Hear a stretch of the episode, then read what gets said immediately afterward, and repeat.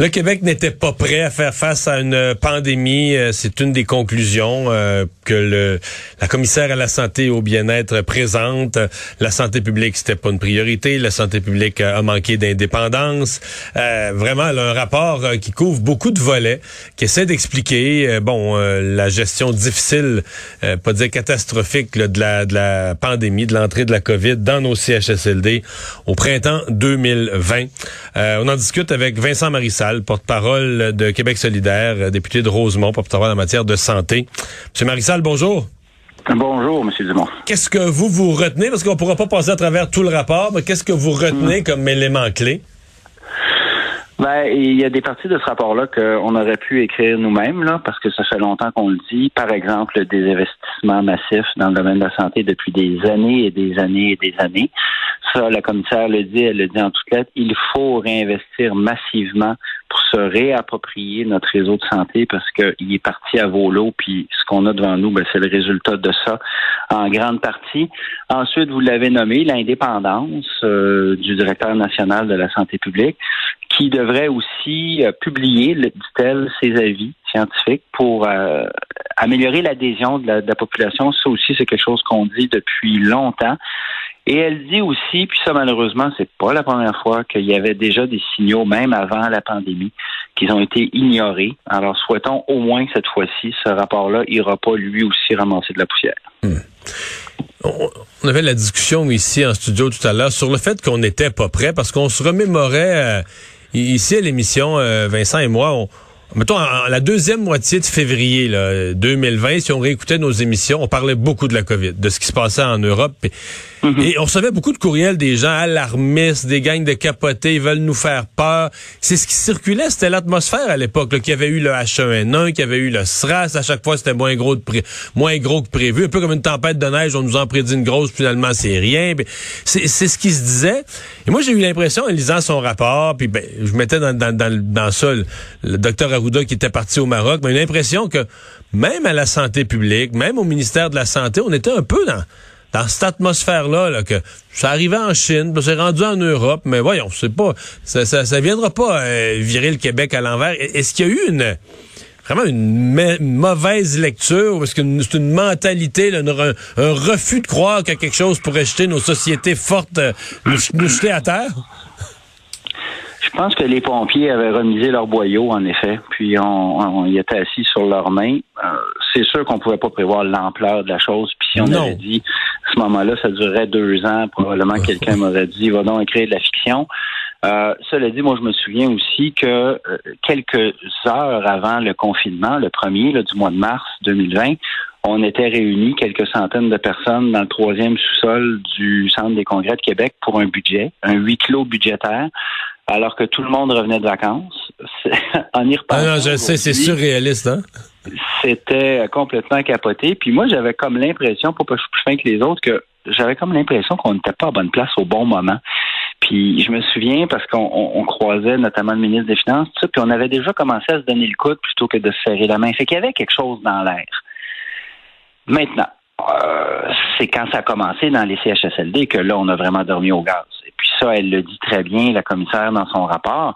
Il y avait quand même des signaux très tôt au mois de mars, puis on les a pas vus. En fait, ce qu'elle dit, essentiellement, c'est qu'il y avait des signaux sur le tableau de bord, mais il y avait personne qui regardait le tableau de bord. Puis s'il y avait quelqu'un qui regardait le tableau de bord, cette personne-là ne relayait pas l'information. Là, je pense qu'on l'a échappé. On l'a échappé hmm. solide. Là, ça nous a coûté dans la première vague près de 5000 personnes. Ça, on s'en remettra jamais.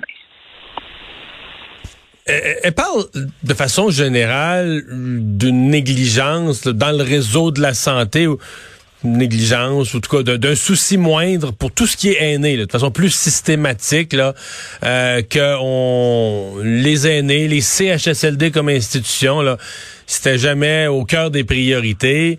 Euh, Est-ce que c'est pas ce qui s'est la continuité de ça qu'on a vécu en, en, début de pandémie? La ministre responsable des aînés n'était pas dans la cellule de crise. Que la, que la question des aînés était pas euh, pas vraiment prioritaire, sans, que quelqu'un se lève puis euh, dise on s'en occupe pas des aînés d'une façon euh, volontaire, mais juste par par omission ou par oubli ou par habitude, les aînés c'était pas au cœur des priorités.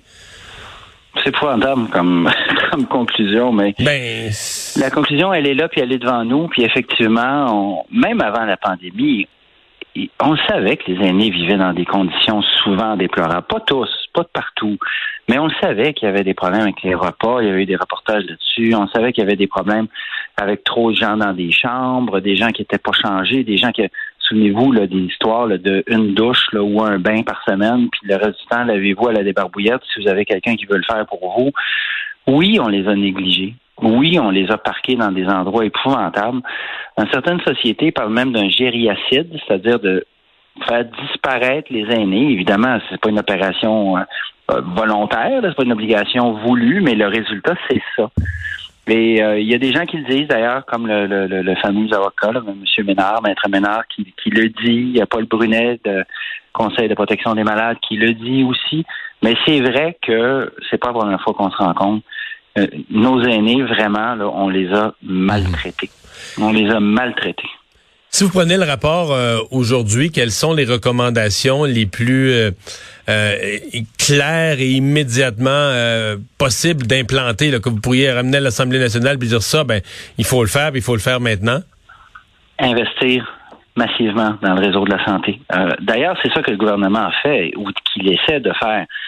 Euh, en catastrophe, évidemment, mais il se rend compte que finalement, il fallait rajouter de l'argent, notamment les conditions de travail, euh, les salaires, mais aussi les conditions de travail. Quand le ministre de la Santé, avant Noël, a sorti son plan d'un milliard de dollars, la première chose qu'il nous a dit, c'est j'espère que ça va coûter plus cher que ça. Ça, c'est un changement complet de discours.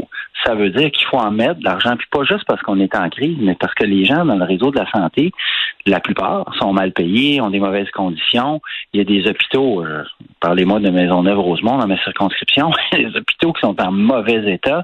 Les CHSLD, on l'a dit, c'était des mouroirs infects où on empilait du monde sans s'en préoccuper. Fait que moi, ma, ma priorité, c'est vraiment, il faut réinvestir et retrouver la fierté de notre réseau de santé publique qui devrait être un objet de fierté, pas juste une dépense sur une colonne de chiffres. Qu'est-ce que vous avez pensé du sondage de ce matin? Sur quel aspect? Ben, en général, sur la performance du gouvernement de Québec solidaire, avez-vous peur du Parti conservateur du Québec? Non. Non, puis vous savez, c'est un sondage, là, si je comprends bien, euh, chez Léger, c'est la première fois que le Parti conservateur apparaît, ou en tout cas d'une façon comme celle-là. Nous, on continue, hein, on fait notre travail. On est content de voir qu'il semblerait y avoir un peu de mouvement, que la population se pose des questions. Ça, c'est sain pour une démocratie de toute façon. Mais euh, vous savez, j'ai pas fait de vague dans mon café la semaine dernière quand j'ai vu le Main Street qui nous mettait 19. Je l'ai pris pour ce qu'il est. J'ai fait la même chose avec le léger ce matin. Cela dit, c'est bien que la population se pose des questions parce que un premier ministre qui marche sur les eaux, là, ça donne un premier ministre qui a trop de pouvoir. Puis c'est pas simple pour une démocratie. Hmm. Euh, le gouvernement, en tout cas, à première vue, là, les, points, si on se on compare léger avec léger, mettons, on compare le même sondeur, euh, la CAQ aurait perdu des points qui sont essentiellement tous allés au Parti conservateur, et ce, dans un mois où on a implanté des mesures sanitaires que le Parti conservateur euh, dénonce. Fait que, tu je qu'en termes d'analyse, c'est rarement, en tout cas, à première vue, c'est rarement aussi simple, tu sais, de dire, OK, ben les gens sont choqués des mesures sanitaires, euh, s'en vont vers celui qui les dénonce. Est-ce que dans mm. votre esprit, euh, les mesures sanitaires actuelles sont nécessaires, justifiées? Est-ce que, exemple, Éric Duhem demandait aujourd'hui, enlever tout ça, on rouvre tout, tout, tout, restaurant, salle de spectacle, tout ça, plus aucune mesure, on rouvre tout. Est-ce qu'il a raison?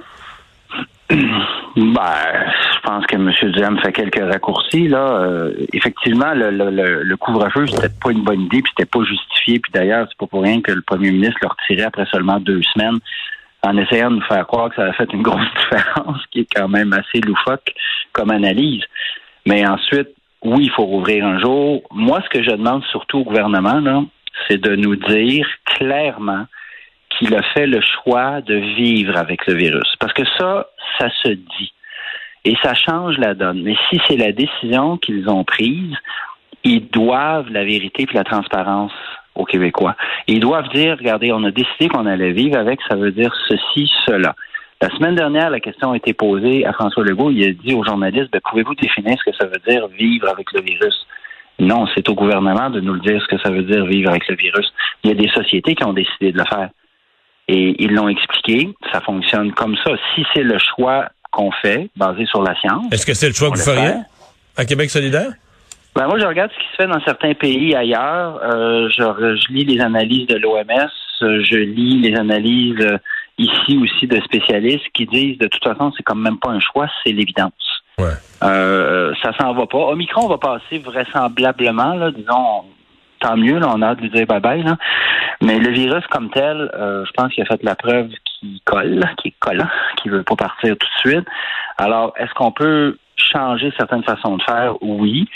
Mais rouvrir tout demain matin euh, sans se préoccuper de rien, là, on a vu certains, euh, parlons de l'Alberta par exemple, là, qui a fait ça là, deux ou trois reprises, se sont ramassés dans le trouble. En ce moment, la capacité de notre système de santé peut pas euh, en prendre davantage. Cela dit, je réclame, moi, du gouvernement qui nous dise comment on va vivre avec le virus. On discutera de ça. Vincent Marissal, merci. Fait grand plaisir. Merci de l'invitation.